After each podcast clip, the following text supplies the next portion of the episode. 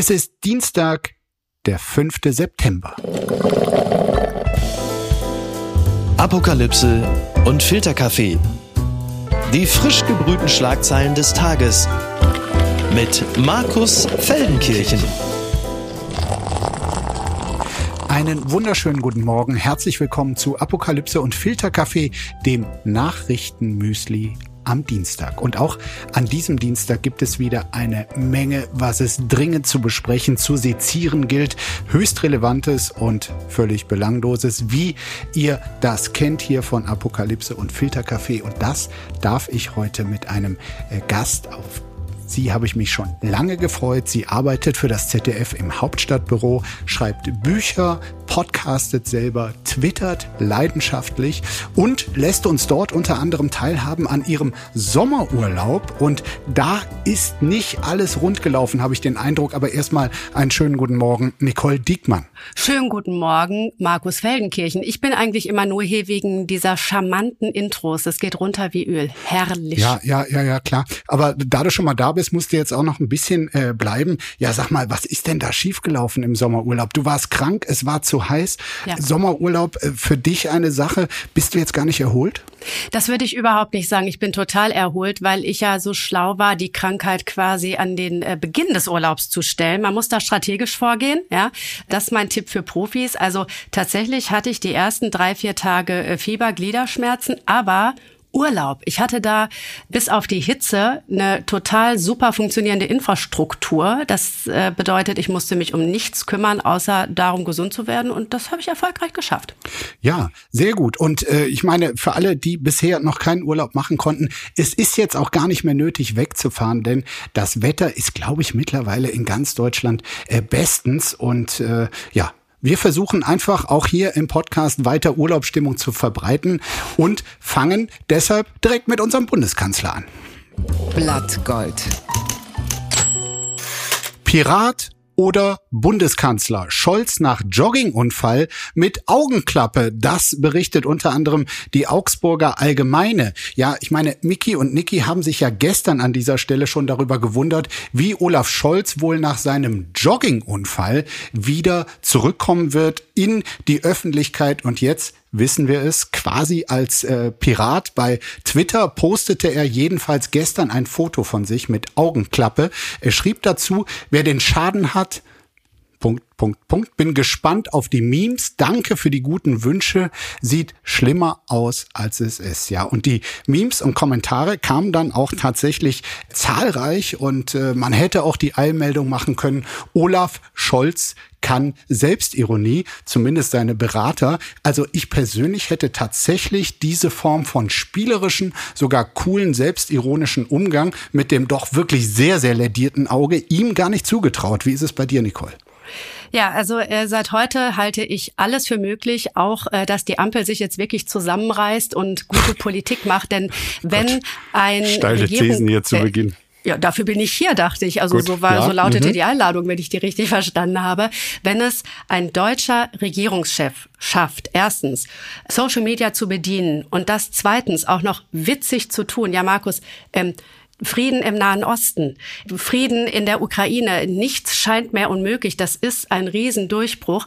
Wobei ich also wir wissen ja, es ist nicht allzu schlimm. Ähm, Olaf Scholz macht selber Witze drüber, deswegen dürfen wir das auch. Wäre es vom Timing her, ich sag mal nicht noch unterhaltsamer gewesen, wenn Olaf Scholz vergangene Woche mit diesem Antlitz, mit diesem lidierten Antlitz vor die Kameras getreten wäre in Meseberg und gesagt hätte, ja, wir sind eine Koalition, da wird halt auch mal gehämmert und geschraubt. Und gekloppt und geprügelt, ja. So. Mhm. Nein, es ist ja so, wie er da dasteht. Also du sagst, es ist nicht so schlimm. Es sieht ehrlich gesagt ziemlich schlimm aus, was da auch noch rund ja. um diese Klappe alles zu sehen ist. Er ist damit natürlich eine wunderbare Verkörperung dieser Regierung. Also ich meine, so zerzaust, so angeschlagen von den Kämpfen untereinander zum einen, aber dann natürlich auch von der berechtigten Prügel, von den Meinungsumfragen und auch von uns Journalistinnen und Journalisten. Ist jetzt das das neue offizielle Ampelmotto, habe ich mich gefragt. Scholz unter dem Blinden der König. Ja, oder ähm, ist es nicht eigentlich etwas, womit Olaf Scholz, wenn er es klug angeht, äh, tatsächlich auch noch für sich werben kann, nämlich zu sagen, so, ich bin gestürzt, aber ich bin auch da.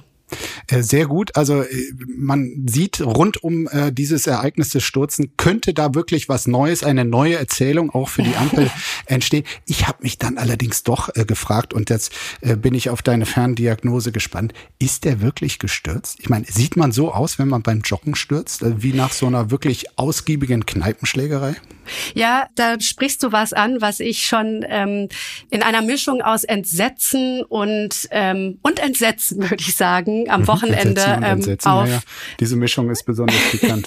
Wir ältere Leute sagen ja noch Twitter beobachten konnte dieses Wochenende, was da wieder an Verschwörungserzählungen ins Kraut schoss. Ich glaube auch deshalb hat ähm, Scholz heute die Offensive für sich gewählt und ist mit diesem äh, Foto rausgegangen, mhm. weil nichts kann so wild sein, nichts kann so wild gewesen sein an diesem Sturz. Ich meine, du, du liest ja immer Twitter von vorne bis hinten. Was, was waren ja, denn da, äh, was waren denn, äh, sagen wir mal, die, die wildeste Spekulation? Nee, das Geheimnis ist ja mittlerweile, damit man sich nicht mehr zum Volldeppen macht, das sind die Lehren aus Corona für manche Leute, nur so zu raunen. Da wird jetzt nicht wirklich eine wilde These aufgestellt, wie Angela Merkel ist äh, in Wirklichkeit ein Reptil, sondern da hat man wirklich dazugelernt. Da wird jetzt nur so in den Raum gestellt, dass das ja nun tatsächlich so nicht mhm. gewesen sein könnte. Und ganz viele Fragezeichen habe ich da gesehen. Ganz viele wilde und auch verwegene Fragezeichen. Ja, ich probiere mal, ob ich das auch kann. Könnte es vielleicht sein, Nicole, dass ähm, Olaf Scholz überhaupt nicht gestürzt ist, dass er auch nicht verletzt ist, dass er das einfach nur gemacht hat, um interessant mal zu sein? Meinst du, der hat sich die Visagistin von Annalena Baerbock für gutes Geld ausgeliehen und hat sich das äh, Gesicht kaputt schminken lassen, ja? So, so, da haben wir doch ja. einen Faden aufgegriffen, den sollten wir unbedingt weiter verfolgen ja, beim nächsten Wir sind da an einer ganz heißen äh, Sache unbedingt. dran, Markus, ja. Die Schlagzeile des Tages. Auftritte im Bierzelt. Söder und Aiwanger schweigen zur Flugblattaffäre, so steht es auf spiegel.de. Ja, wer hätte das gedacht? Also sie schweigen plötzlich zu dieser Flugblattaffäre.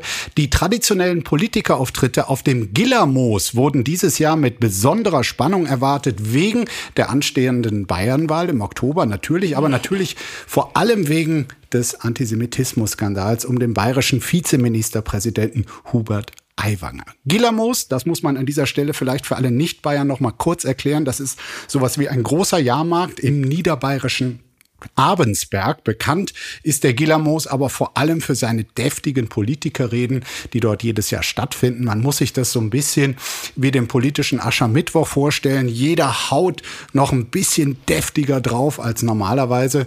Und in diesem Jahr waren sie alle da. Winfried Kretschmann, Friedrich Merz und Wolfgang Kubicki, ja, aber eben auch Markus Söder und äh, Hubert Aiwanger. Und sie haben, nachdem dann also Markus Söder am Sonntag dem Hubert äh, die Absolution erteilt hat, er hätte zumindest keinen Nachweis finden können, dass er dieses Nazi-Schmierblatt da vor 35 Jahren selbst erstellt hat und nicht sein Bruder Helmut, ähm, hat ihm da die Absolution erteilt und beide tun jetzt tatsächlich so, als sei der Fall abgehakt. Kein Wort dazu. Wundert dich das, Nicole?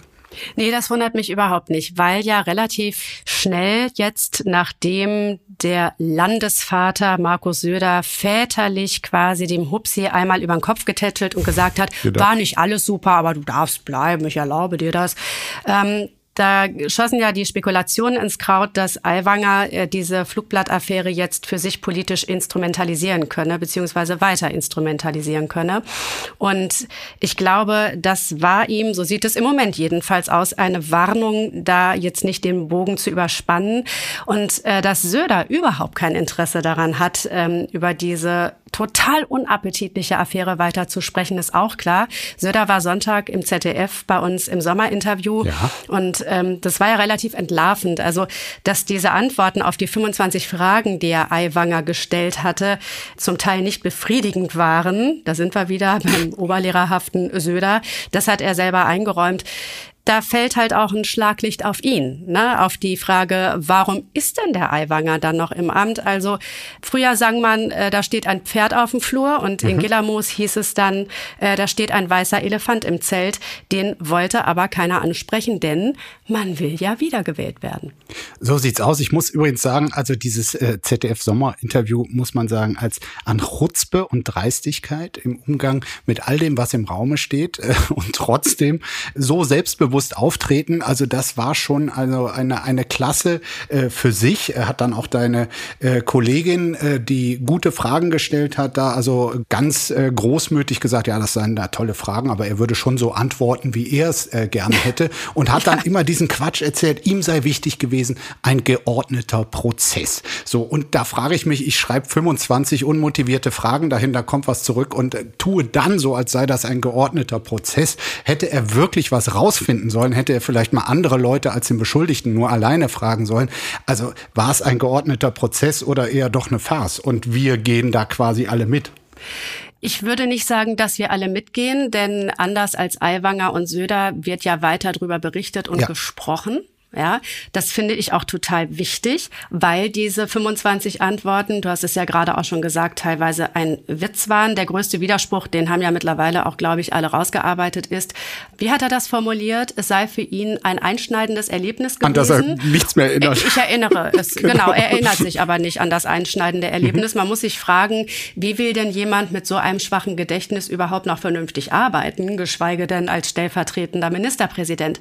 Also auch das wird ein Grund dafür sein, dass Aiwanger sich in Gilamos so zurückgehalten hat. Der weiß ja ganz genau, es wird jetzt weiter recherchiert werden. Ja, und es sind jetzt noch wie viele Wochen bis zur Wahl? 8. Oktober, also rund fünf oder so. Ja. Vier, fünf, genau.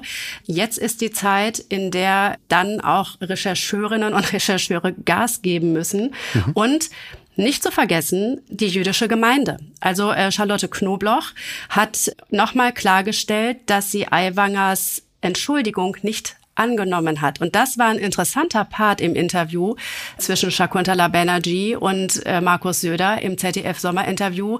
Da hat er nämlich darauf hingewiesen, wie wohl gelitten er ist bei der jüdischen Community. Und das ist die Achillesferse. Sollte da noch mal was kommen, ich glaube, sollte Aiwanger jetzt nicht dermaßen zu Kreuze kriechen, wie er es angekündigt hat, ja, auch die Gespräche nochmal zu suchen mit den Vertretern der jüdischen Community, dann wird's eng. Und zwar für beide. Ist es nicht eine Zumutung für die Vertreter der jüdischen Community und auch der Gedenkeinrichtung, die es gibt, dass da jetzt äh, als Auftrag von Markus Söder Hubert Aiwanger die ganze Zeit vorbeikommen muss, als Teil quasi der Absolution, die ihm da erteilt werden soll? Ja, natürlich. Also das ähm, führt ja das fort, was wir vergangene Woche auch schon gesehen haben, als sich Aiwanger hat hinreißen lassen zu der Aussage, die Shoah werde missbraucht, um ihn politisch quasi fertig zu machen. Das muss man sich wirklich mal auf der Zunge zergehen lassen, diese Äußerung. Und genau, also wie viel da jetzt aus eigenem Antrieb überhaupt dabei ist, äh, da kann man auch ein fettes Fragezeichen dran machen, selbst wenn es wäre. Das ist dadurch, dass es Söder, aber er hatte auch keine andere Wahl, das musste er natürlich machen, zur Bedingung gemacht hat, komplett konterkariert. Es ist eine riesige Zumutung, diese sehr besondere Erinnerungskultur von Hubert Aiwanger, der sich angeblich an so gut wie gar nichts erinnert. In dem Bericht über Aiwangers Auftritt in Gilamos äh, steht dann übrigens noch, nach der Rede sang Aiwanger gemeinsam mit seinen Parteikollegen auf der Bühne die deutsche Nationalhymne. Ich hoffe, es war die richtige Strophe. Und äh, eine Sache, da musste ich äh, tatsächlich lachen. Auf diesem äh, Volksfest äh, sprach eben auch Wolfgang Kubicki. Und äh, der äußerte Kritik. Für den stellvertretenden FDP-Vorsitzenden Wolfgang Kubicki ist Aiwanger ebenfalls ein, ich zitiere, gnadenloser Populist und weiter. Aber das ist ja in Bayern üblich. Der Ministerpräsident Markus Söder ist es ja auch. Das von Wolfgang Kubicki, diesen Witz wollte ich den Hörerinnen und Hörern nicht ersparen. Wenn ein Maultier zum anderen Esel sagt. Es gibt sie noch. Die gute Nachricht. Kemberg. CDU-Kandidat Selig bleibt Bürgermeister. Das berichtet der MDR. In Kemberg, einem kleinen Ort in Sachsen-Anhalt, hatten die Bewohner am Sonntag die Wahl zwischen einem CDU-Kandidaten und einem der AfD und haben sich für den CDU-Kandidaten entschieden. Amtsinhaber Thorsten Selig trat gegen den äh, AfD-Landtagsabgeordneten Matthias Lieschke an und gewann laut vorläufigem Wahlergebnis mit 65,6 Prozent der Stimmen. Selig ist bereits seit 14 Jahren Bürgermeister in Kemberg. Natürlich müsse man um die Wähler kämpfen, sagte der CDU-Politiker vor der Wahl. Er sei aber in vielen Sachen immer ein bisschen zurückhaltender. Ich zitiere, ich bin jetzt keiner, der losrennt und raushängt, was alles geworden ist. Der Bürger sieht's und wird sich dann auch seine Meinung bilden. Nicole, ist das vielleicht einfach der richtige Ansatz, dieser offenbar sehr unaufgeregte Ansatz des äh, CDU-Amtsinhabers Thorsten Selig, der sagt, also macht mal weniger Gewese, kümmert euch, seid fleißig, äh, macht gute Politik, dann wird's der Bürger schon honorieren, da kann die AfD machen, was sie will? Ja, das ist ja die Gretchenfrage der deutschen Politik äh, derzeit. Ne? Was ist der richtige Ansatz, um die AfD klein zu halten, die diesen Höhenflug gerade erlebt? Das ist jetzt das zweite Mal, dass die AfD eine kommunalpolitische Niederlage erlebt. Äh, kürzlich in Selo in Brandenburg ist mhm. der AfD-Kandidat auch unterlegen. Das war vorvergangenen Sonntag. Ich tue mich ein bisschen schwer damit zu sagen, das ist jetzt das Rezept, denn der Seligweg. Ähm, ist, ist das Entschuldigung, ist das Glas halb voll oder ist das Glas halb leer? Wir alle, die wir äh, schwerpunktmäßig über die AfD berichten, waren selber überrascht von Sonneberg, mhm. wo die AfD ja jetzt den ersten Landrat stellt. Und ich ja. glaube, so habe ich es auch aus der Partei selber gehört, nicht wenige in der AfD waren auch sehr überrascht davon, dass dieser so lange herbeigeträumte oder erträumte kommunalpolitische Erfolg so schnell kam. Es ist sicherlich keine gute Idee, sich ständig zu streiten. Es ist sicherlich keine gute Idee, nicht vor Ort zu sein. Also was die AfD macht, das höre ich immer wieder, auch wenn ich mal äh, mit Leuten rede, die die AfD wählen. Die AfD ist da. Die steht auf dem Marktplatz. Die mhm. fährt auf die Dörfer, wo man ganz lange schon keine Politikerinnen und Politiker der anderen Parteien mehr gesehen hat. Das, was hat. zumindest in Ostdeutschland lange die Linkspartei war, die genau. Kümmererpartei, der, wo quasi das Angebot auch ins Privatleben hineinreichte, ne? Ja, einmal das und zum Zweiten, äh, dass du die Leute nicht nur im Regionalfernsehen siehst oder in den großen Sendungen, äh, bei uns im Heute-Journal oder bei den Kollegen der ARD in, mhm. in der Tagesschau, sondern dass du siehst, die sind wirklich da und, Achtung, die hören mir zu. Ich sitze da nicht und konsumiere, was die sagen, was eventuell mit meinem Alltag, genau Markus, ähm, gar nichts zu tun hat, sondern die wollen wissen, was macht denn meinen Alltag eigentlich aus? Also sicherlich, wir haben das bei Michael Kretschmer übrigens gesehen, der ja nächstes Jahr wieder Wahlen hat. Ja. Genau, sächsischer Ministerpräsident, der sah ja aus wie Huibuda Schlossgespenst nach seinem Wahlerfolg. Der war leicht Olaf Scholz, ja. Mhm. Vor allem jetzt. Ähm, Kretschmer hat genau das getan. Der ist getingelt, der hat Klinken geputzt, der ist zu den Leuten hingegangen und hat damit die AfD zurückgedrängt. 2024 ist ja das große Angstszenario, vor allem der CDU, mhm. dass in Sachsen, in Thüringen und in Brandenburg, wo gewählt wird, und mhm. die Umfragen sagen sowas momentan voraus, die AfD alles abräumt. Also genau hingehen, Hände schütteln, Fragen stellen, zuhören, Schlüsse ziehen könnte, ich glaube, das ist keine zu steile These, ein Mittel sein, um die AfD zurückzudrängen, ja? Der Trick der Woche. Lindner will E-Fuels steuerlich begünstigen. So steht es in der FAZ. Finanzminister Christian Lindner plant umfassende Steuererleichterungen für Fahrzeuge, die mit synthetischen Kraftstoffen, sogenannten E-Fuels, betrieben werden. Laut FAZ sieht sein Konzept vor, diese Fahrzeuge von der Kraftfahrzeugsteuer zu befreien. Auch sollen Dienstwagen, die mit E-Fuels fahren, zudem wie betriebliche Elektro- und Hybrid-Elektrofahrzeuge behandelt werden, die auch privat genutzt werden. Der Hintergrund ist ja, dass E-Fuels äh, im Idealfall extrem klimafreundlich hergestellt werden können. Es wird zunächst Strom benötigt, um Wasserstoff zu gewinnen. Wenn dieser mit Hilfe von Wind und Sonne produziert wird, ist das Ausgangsprodukt grün, ja. Anschließend wird der Wasserstoff dann mit Kohlendioxid verbunden, um zu synthetischem Kraftstoff zu kommen. Weil dafür aber recht viel Energie benötigt wird, ist dann doch nicht abzusehen, ob das eine solche Produktion zumindest massentauglich ist, ob sich das rechnen wird. Viele Autobauer sind da sehr skeptisch und setzen bisher gar nicht auf diese Technologie. Die FDP will es nun fördern. Es gibt eine interessante Berechnung des äh, ADAC, der sagt, also eine Windkraftanlage, äh, wenn die mit drei Megawatt Leistung 2000 Stunden im Jahr voll läuft, dann reicht das aus, um 1600 E-Autos anzutreiben. Wenn dieselbe Leistung nun über den Umweg E-Fuels genutzt wird, können davon nur 250 Fahrzeuge betrieben werden. Also das ist so in etwa die Relation. Kann man sagen, Nicole, die FDP und E-Fuels, das ist die heißeste Versuchung, seit es den Klimawandel gibt?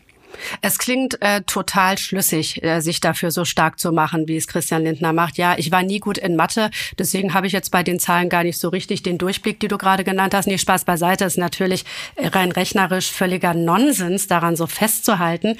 Ich frage mich immer, warum die FDP sich da so festbeißt bei diesem Wasserstoffthema. Ich kann da einen Text, die Seite 3 aus der Süddeutschen vergangene Woche nochmal ähm, empfehlen. Das ist total interessant. Da werden Studien ausgewertet, Metastudien ausgewertet, da werden Autobauer dazu befragt, da werden auch äh, Fachleute dazu befragt und am Ende steht eigentlich unter diesem Text, es ist völliger Unsinn, äh, auf Wasserstofftechnologie zu setzen. Das ist ja diese Technologieoffenheit. Es ist ja ein Mantra, das die FDP vor sich her äh, trägt. Würde man daraus ein Trinkspiel machen, würde man enden wie Harald Junke. Ich glaube, da spielen zwei Faktoren eine wichtige Rolle. Einmal versucht man sich eben zu inszenieren als die Partei, die nicht blind so sieht es zumindest die FDP, auf E-Autos setzt und noch wichtiger vielleicht auf einer symbolischen Ebene, Politik ist ja so viel Symbolik, man kann sich damit wunderbar inszenieren als der natürliche Gegner der Grünen, die natürlich für was komplett anderes stehen. Und wenn man sich anguckt, was die FDP veranstaltet hat. Wir erinnern uns dieses deutsche ähm, Zustimmungs- oder Abstimmungsverhalten in der EU, was das Verbrenner aus anging. Da hat die FDP Blut geleckt und gemerkt, okay, wenn wir uns da so klar positionieren und so mhm. klar abgrenzen von den Grünen, äh, dann fliegen wir vielleicht nicht mehr aus Landtagen raus. Und das ist natürlich die 5-Prozent-Hürde. Ja. ja, die E-Fuels hat man so den Eindruck, die sind quasi so zum Symbol äh, des Widerstands gegen ja. äh, grüne Politik Politik äh, geworden. Und ähm, ich könnte es ja verstehen, wenn die FDP sagt, wir kämpfen hier wirklich für etwas, äh, nämlich den Verbrennermotor, der also mhm. neben äh, Goethe und Schiller so quasi das dritte deutsche Kulturgut ist und tatsächlich auch lange für den wirtschaftlichen Wohlstand in Deutschland einen, einen großen Beitrag geleistet hat. Man könnte das alles verstehen, wenn die großen Autobauer selber noch darauf setzen würden. Ja, ja, genau. Aber sie sehen das ja offenbar als ökonomisch nicht interessant Hand auf quasi diesen Erhalt des Verbrenners und dafür dann künftig mit Wasserstoff statt mit äh, Benzin. So außer Porsche, glaube ich. Die setzen darauf, weil sie vielleicht auch wissen, dass die ganze Faszination, die Porsche ausmacht, ohne den Verbrenner tatsächlich so ein bisschen dahin ist. Ja, aber dann ohne ist das Röhren. FD dann ist die FDP doch fein raus. Die FDP kann äh, hinterher sagen, naja gut, also wir haben uns dafür stark gemacht, aber der Markt regelt. So, da haben wir's. Unterm Radar. Illegale Migration auf Zypern über die grüne Grenze in den Süden. So steht es in der FAZ. Auf Zypern in der Küstenstadt Limassol ist es zuletzt zu rechtsextremen Ausschreitungen gekommen. Bis zu 500 Vermummte attackierten sowohl Geschäfte von Migranten als auch die Menschen selbst. Jetzt haben alle Parlamentsparteien in Zypern die Ausschreitungen verurteilt. Allerdings muss davon ausgegangen werden, dass es nicht zum letzten Mal zu solchen Vorfällen kommen wird. Seit Jahren gibt es Spannungen auf Zypern, denn kein EU-Staat hat in den vergangenen Jahren gemessen an der Bevölkerungsgröße mehr Asylanträge angenommen. Die Aufnahmelager der Insel sind überfüllt. Es haben sich wilde Ansiedlungen gebildet. Ja, ich fand sowohl das, was dort passiert ist, als auch die Einordnung hier äh, der Kollegen der FAZ wirklich sehr interessant, weil Zypern ist natürlich dieses Spezialgebilde innerhalb der Europäischen Union seit 2004 äh, Mitglied, weil es eben getrennt ist in einen nördlichen Teil der äh, sogenannten türkischen Republik Nordzypern, die nur von der Türkei als Staat anerkannt wird, äh, und eben dem Süden Zyperns, das äh, Teil der EU ist. Und zwischen den beiden Teilen gibt es eine 180 Kilometer lange sogenannte Pufferzone. Die wird von einer UN-Mission bewacht und ist seit zehn Jahren mehr oder weniger offen. Das heißt, alle, die in diesem nördlichen Teil Zyperns sind, können ohne große Probleme äh, über die Grenze laufen, äh, müssen keine gefährliche Bootsfahrt auf sich nehmen etc. und sind dann auf EU-Gebiet. Dort werden richtig viele Asylanträge gestellt. Ja, offenbar zu viele. Ist das nun ein Beispiel für, sagen wir mal, ähm, Auswüchse rechtsextremer Spinner oder kriegt man da quasi wie unter einem Vergrößerungsglas gespiegelt, was dann doch passiert in Gesellschaften, wenn die Zuwanderung zu groß wird? Ich würde nicht sagen entweder oder. Es sind die Auswüchse rechtsextremer Spinner, die man mit nichts rechtfertigen kann und ich finde auch mit nichts erklären kann. Und auch nicht darf. Auf der anderen Seite sind wir bei dem dicksten, vielleicht dicksten politischen Brett, das es gibt, mhm. das es zu bohren gibt. Die Asylfrage. Und die EU drückt sich genauso wie die nationale Politik und zwar in jedem Staat vor einer eindeutigen Antwort, vor einer eindeutigen Regelung. Ich weiß gar nicht, ob die EU das anders handhaben würde, wenn sie aus fünf viel homogeneren Staaten bestehen würde und äh, nicht aus 27, in denen äh, Länder vertreten sind wie Deutschland und Ungarn zum Beispiel, die ja ähm, auf sehr entgegengesetzten äh, Seiten einer Skala anzusiedeln sind. Also was ich damit sagen will, ist, man muss dieses Problem angehen. Und ja, es ist ein Problem. Wir sehen es ja auch hier in Deutschland. Die Kommunen ächzen. Und der Bund eiert rum, die CDU legt Papiere vor, es gibt Vorstöße aus der Fraktion, dann gibt es Reaktionen aus der Ampel, wo man auch teilweise wahnsinnig weit auseinander liegt. Auch da wieder ähm, Grüne und FDP vor allen Dingen auseinanderliegen. Aber so richtig traut sich niemand an dieses Thema dran. Mhm. Und solange dieses Problem so ungelöst ist und solange es immer drängender wird, ja, je mehr Menschen, ich meine, Markus, du und ich würden es doch nicht anders machen, wenn wir ein besseres Leben dringend haben wollen würden, bräuchten, wenn wir für unsere Kinder hoffen müssten, dass sie woanders überhaupt überleben könnten oder vernünftig leben könnten, unter vernünftigen Bedingungen, wir würden es doch genauso machen. Wir würden ja auch versuchen zu fliehen. Und ich kann über die Lager in, auf Zypern nichts sagen, aber ich war während der sogenannten Flüchtlingskrise auf Lesbos. Und was ja. ich da gesehen habe, damals schon, ja, was für Zustände in den Lagern da herrschten, das macht ja niemand freiwillig. Das heißt, man muss daran. Aber ich würde fast prophezeien, dass wir dasselbe Gespräch mit vielleicht veränderten Vorzeichen in fünf bis zehn Jahren wiederführen werden, weil eben dieses Asylthema, man kann sich nur die Finger verbrennen. Ja, also auf Zypern, das deshalb fand ich so interessant, sieht man halt im, im Kleinen irgendwie genau die äh, Probleme und Phänomene, die äh, es EU-weit mhm. dann gibt. Wobei das wohl eine besondere Form der Einreise äh, dort ist. Äh, die Leute kommen nicht mit dem Boot nach Nordzypern, sie kommen mhm. dann eher mit dem Flieger. Also auch viele aus Afrika, die es sich leisten können, also können dann mit Turkish Airlines zum Beispiel über Istanbul dann in diesen nördlichen Teil Zyperns, äh, wie gesagt, problemlos in den den äh, Süden. Und äh, für Nordzypern ist das wohl Teil eines Geschäftsmodells, ähm, weil sie vorher dann zum Beispiel teure äh, Studentenvisa, wo der Norden eben von profitiert, äh, erstmal kaufen müssen, um dann also quasi Beihilfe zur illegalen Einreise ja. in die EU. Und dann sieht man auch, also offenbar ist dann in Südzypern sehr effiziente Behörden, die auch schnell nicht ewig brauchen, wie es an anderen Stellen in der EU der Fall ist, um diese Anträge auf Asyl Asyl zu bearbeiten. Das geschieht wohl relativ fix. Von denen, die dann aber abgelehnt werden, das waren wohl 2000 äh, im vorvergangenen Jahr. Da wurden halt nur 80 wieder in ihr Herkunftsland ja. abgeschoben. Das ist natürlich auch ein Phänomen, was man auch von andernorts kennt. Absolut. Sowas kann man sich nicht ausdenken. Bahn lasert Fensterscheiben im Zug für besseren Handyempfang. So berichtet es der WDR. Immer wieder beschweren sich Bahnfahrerinnen und Bahnfahrer, ach wirklich, über den schlechten Handyempfang in Regionalzügen, nicht nur in Regionalzügen. Äh, das will die Bahn jetzt ändern und die Fenster Mobilfunk durchlässig machen. Mit Hilfe eines Lasers sollen die Scheiben von Regionalzügen bearbeitet werden. Dadurch wird der Empfang bis zu hundertfach besser, so verspricht es die Bahn. Das das klingt doch ganz wunderbar. Bisher ist das Ganze allerdings nur ein Pilotprojekt. Deswegen wurde die Laserbehandlung nur bei zwei Regionalzügen durchgeführt, die in Bayern und in Berlin-Brandenburg im Einsatz sind. Nicole, wie, wie euphorisch bist du, dass hier jetzt offenbar eine Lösung zumindest für zwei Regionalzüge gefunden wurde?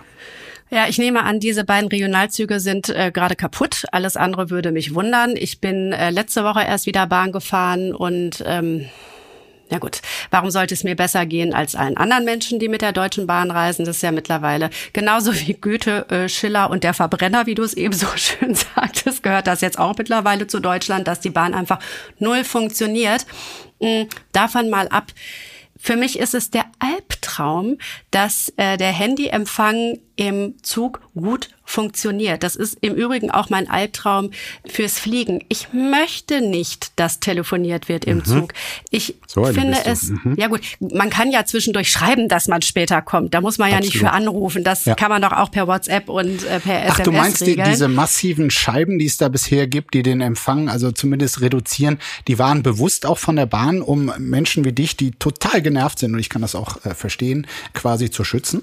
Ja, Markus, also ähm, Olaf Scholz ist nicht gestürzt. Das ist deine erste äh, Theorie in dieser äh, Podcast-Folge. Und die zweite ist, die Bahn versucht uns alle abzuschirmen. Wir sind quasi, also ein deutscher Zug ist das Dresden quasi äh, der Neuzeit, das Tal der Ahnungslosen. Nein, genau. noch, noch ein Erklärungsversuch. Äh, vielleicht äh, war auch dieses Tal der Ahnungslosen durch die, diese Massivscheiben gebildet worden, um sich selbst, also als Bahn AG, sich vor der Twitter-Wut äh, der irgendwie völlig entnervten zu spät gekommenen, gestrandeten, überhitzten ha? Passagiere zu schützen.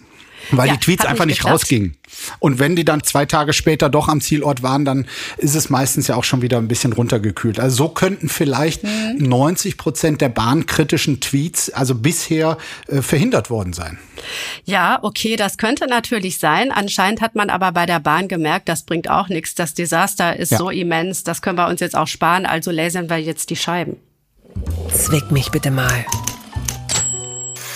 Lidl ruft Kindersnacks mit Link zu einer Pornoseite zurück. So steht es auf an der anderen Seite spiegel.de. Lidl in Großbritannien hat vier süße Kindersnacks aus dem Verkehr gezogen, auf denen die Hunde der Kindershow Paw Patrol zu sehen sind. Der Grund? Ein auf der Packung aufgedruckter Link führt nicht wie geplant auf die Seite eines Kindermodeanbieters, sondern zu einem chinesischen Pornokanal. Ja, Lidl lohnt sich jetzt nicht mehr für Freunde chinesischer Pornografie.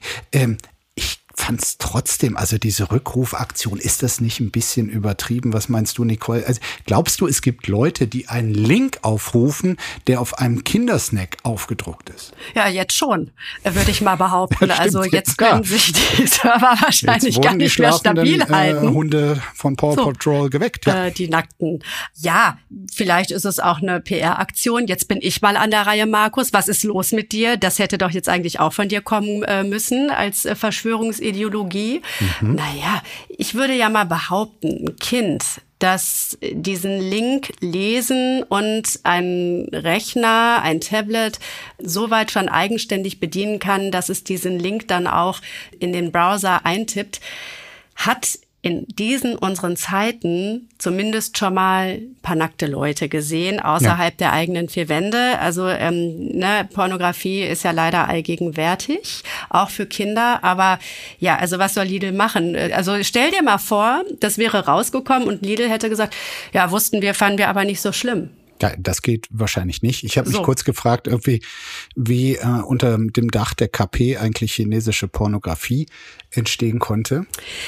Ja, aber sagt man nicht, je abgeschotteter und je strenger ähm, das Regime, desto krasser das, was dann ähm, hinter verschlossenen Türen abläuft. Ich glaube, das ist so eine Allgemeinregel. Ja, und je oller, je doller. So. Ähm, ich habe mich dann auch gefragt, was geschieht jetzt eigentlich mit den Snacks? Die sind ja nicht schlecht, nur weil auf ihrer Verpackung für Pornos geworben wird. Also wenn man das Ganze zu Ende denkt, dann schenkt man es entweder ähm, Pornodarstellerinnen und Darstellern, wobei die müssen auf ihre Figur, naja, es kommt drauf an, ne, auf, ähm, auf die Fetischklientel. Ach komm, ich will da gar nicht weiter drüber nachdenken. Komm, nächstes Thema. Brandenburgs Verkehrsminister spricht sich für generelle Helmpflicht auf dem Fahrrad aus. Mhm. So berichtet es die Märkische Allgemeine. Brandenburgs Verkehrsminister Guido Beermann von der CDU hat sich für eine allgemeine Helmpflicht ausgesprochen. Ein Radfahrer sei längst nicht so geschützt wie ein Autofahrer, begründet Beermann seinen Vorstoß. Da hat er wirklich knallhart recherchiert. Zitat, bei Unfällen ohne Helm kann man sich schwere Kopfverletzungen zufügen. Wusste ich auch noch nicht. Hinzu kämen immer mehr E-Bikes und E-Roller, die teils mit hohen Geschwindigkeiten unterwegs seien. Auch bundesweit wird ja vor dem Hintergrund der steigenden Zahlen von Unfällen mit Fahrrädern und E-Bikes über eine Helmpflicht für alle diskutiert. In Brandenburg ist die Zahl der verletzten Radfahrerinnen und Radfahrer bei Unfällen hoch und sie steigt. Ähm, Im Jahr 2022 äh, ist sie um 4,3 Prozent gegenüber dem Vorjahr gestiegen. Und äh, jetzt also die CDU. Ich habe zuerst, äh, mein erster Gedanke war, in gewisser Weise ist es konsequent, wenn die CDU in Brandenburg oder rund um Berlin jetzt die Helmpflicht fordert, weil äh, in Berlin zumindest äh, wird ja wirklich vieles getan, um es wieder schwerer zu machen für äh, die Radfahrer. Da werden Radwege äh, quasi wieder rückgängig gemacht. Und da ist es dann doch konsequent, wenn man sagt, okay, wir machen es gefährlicher, das Umfeld, deshalb äh, zieht wenigstens einen Helm an. So, da sind wir bei der äh, Eigenverantwortung bei der berühmten. Da hast du recht, das ist äh, wirklich konsequent. Ich finde ähm, einen anderen Dreh im wahrsten Sinne des Wortes ganz interessant, denn de facto fordert der, Achtung, CDU-Politiker ja das Verbot, ohne Helm zu fahren. Verbotspartei CDU, höre ich das richtig? Das Aber also Ernsthaft? Wenn die jetzt noch das Autofahren nur mit Gurt fordern. Siehst du? Und äh, die Debatte damals, die Diskussion lief ja total hoch, als die Anschnallpflicht kam. Niemand stirbt, wenn er angeschnallt ist. Niemand stirbt, wenn er oder sie einen Helm trägt. Und ich habe es mal mit dem Ausschlussverfahren versucht, vor mhm. mir selber zu verargumentieren. Ich trage keinen Helm auf dem Fahrrad. Ich zwinge aber mein komplettes Umfeld dazu, einen Helm auf dem Fahrrad zu tragen. Und ist das nicht ein bisschen schizophren? Ja. Nee, ich habe es geschafft, Markus. Ich habe es geschafft. Äh, da musst du hinkommen, dass du es schaffst, um dich herum so ein Regime zu errichten und dich selber davon auszunehmen. Aber bevor ich jetzt äh, hier erscheine, ja. als wäre ich Kim Jong-un, mein Argument gegen den Helm ist meine Frisur. Und das ist natürlich kein Argument. Also es ist natürlich völliger Unsinn. Ich wohne in Berlin Mitte. Wenn ich zur Arbeit fahre, komme ich an zwei dieser berühmten weißen Fahrräder vorbei, die mhm. hier an Stellen aufgestellt werden, an denen Radfahrer tödlich verunglückt sind. Und ich glaube, es ist eine gute Idee für Menschen wie mich und ich bin eigentlich relativ folgsam und vernünftig, würde ich, da sagt jeder von sich, bei mir stimmt's aber, ähm, damit auch Menschen wie ich diesen Helm aufsetzen. Ich habe gestern noch ein Mädchen aus meiner Nachbarschaft mit Volker Racho sich auf die berühmte Fresse legen sehen die fiel vom Fahrrad wie nix. Und die hatte einen Helm auf. Und der haben wir alle, als wir um sie rumstanden und überprüft hatten, ob es ihr gut geht auf der Olaf-Scholz-Skala, haben wir ihr alle gesagt, gut, dass du einen Helm auf hattest. Und dann dachte ich, warte, wer trägt hier keinen? Ja. Es gibt äh, tatsächlich eine, eine interessante Debatte, nicht nur in Brandenburg, aber auch da, äh, ob die Helmpflicht sinnvoll ist, je nachdem, welches Ziel man politisch, gesellschaftlich hat. Äh, da gibt es zum Beispiel den linken Verkehrspolitiker Andreas Büttner, der sagt, ja, auch ich halte so eine Helmpflicht für zielführend, denn damit würden 20 Prozent der leichten und 80 Prozent der schweren ja. Kopfverletzungen verhindert. Zudem ja. würde eine Helmpflicht die Gesundheitskosten senken, die durch schwere Unfälle entstehen. So, mhm. das ist die eine Position. Die andere vertritt dort im Landtag in Brandenburg unter anderem der verkehrspolitische Sprecher der Grünen, Clemens Rostock. Der sagt, ich zitiere, eine Helmpflicht würde viele Menschen davon abhalten, Fahrrad zu fahren. Je mehr Radfahrer unterwegs seien, umso größer sei die Aufmerksamkeit der anderen Verkehrsteilnehmer. Das wiederum würde die Zahl an Unfällen senken. Also das ist jetzt zweimal um die Ecke gedacht. Ich denke mal, so ein bisschen ist der Grüne hier auch von seinem klimapolitischen mhm. Antrieb getrieben. Oder wie würdest du das sehen? Also äh, ich kenne keine Zahlen, die diese These belegen, aber du hast recht, da ist er zweimal wirklich wild abgebogen argumentativ. Was machen denn Leute demnach, wenn die dann wegen eines Helms aufs Fahrradfahren verzichten? Die setzen sich dann ins Auto. Das heißt, Leute fahren nur deshalb Auto, weil sie da keinen Helm aufsetzen müssen. Das halte ich für ein bisschen auch noch mal sehr wild. Ja, also es gibt Zahlen gibt es, weiß ich nicht, aber es gibt zumindest Erfahrungswerte, auf die äh, weist auch der allgemeine deutsche Fahrradclub hin, der auch gegen ja. diese Helmpflicht offenbar mhm. ist. Er verweist auf die Situation in Kanada und Australien, wo es eine Helmpflicht gäbe und die Nutzung des Fahrrads zurückgegangen sei. Gut, ich erinnere mich dafür aber an eine Diskussion, da ging es ums Skifahren. Ich bin noch sozialisiert auch beim Skifahren ohne Helm und dachte, das wird nicht passieren, dass ja. ich mit so einem Ding auf dem Kopf einen Berg runterfahre. Mittlerweile alle. Es ist völlig normal. Du guckst ja wirklich dahin und wunderst dich, wenn jemand keinen Helm auf hat. Ja. Also Naja, trotz alledem. Also wenn Leute da wirklich so verbohrt sind und das Fahrrad stehen lassen, weil sie den Helm nicht tragen wollen, ja gut, Mai, dann fahren ist, sie halt Ist das jetzt etwas, Nicole, was du vielleicht zum Abschluss unseres Gesprächs ähm, als Selbstverpflichtung hier, dass du einfach öffentlich sagst, ab jetzt fahre ja, ich, ich mit Helm das. und dich dann ja. auch daran gebunden fühlst? Möcht, nein, ja. mir ist es wurscht, aber du kannst es ja für dich quasi hier diese Chance nutzen, dass einmal. Dir ist es wurscht? Dir, dir ist es wurscht? Nein, so. ich will, dass du dich wohlfühlst, aber natürlich auch, dass du sicher unterwegs bist. Und das wollte hören. Ja, ja mhm. du hast natürlich völlig recht. Also ich hörte mich eben reden und dachte, aus der Nummer komme ich ja überhaupt nicht mehr raus. So. Also ob ich das jetzt, jetzt ähm, im Familienkreis sage oder vor Millionen von Podcast-Zuhörerinnen. Nicole Diekmann fährt ab jetzt ja. mit Helm Fahrrad. Da hat dieser Podcast doch endlich mal was Positives bewirkt. Ich äh, danke dir sehr für deine Zeit, für die muntere Debatte ohne Helm und Gurt und äh, frei Schnauze, würde ich mal sagen. Äh, lass uns unbedingt bald äh, wiederreden. Äh, Kim Jong-un des Podcast Business hast du dich hier selber genannt. Äh, ich fand es wirklich sehr, sehr viel sympathischer als dieses Vorbild, mit dem du dich hier selbst bezeichnet hast. Ja, das muss der Maßstab sein, lieber Markus. Schön, dass ich hier sein durfte und gerne bis zum nächsten Mal. Bis bald, einen schönen Tag dir. Apokalypse und Filtercafé ist eine Studio Bummens Produktion mit freundlicher Unterstützung der Florida Entertainment. Redaktion Lena Fränking und Marie-Sophie Schiller. Executive Producer Tobias Baukage. Produktion Hanna Marahiel. Ton und Schnitt Niki Fränking. Stimme der Vernunft und unerreicht gute Sprecherin der Rubriken Bettina Rust.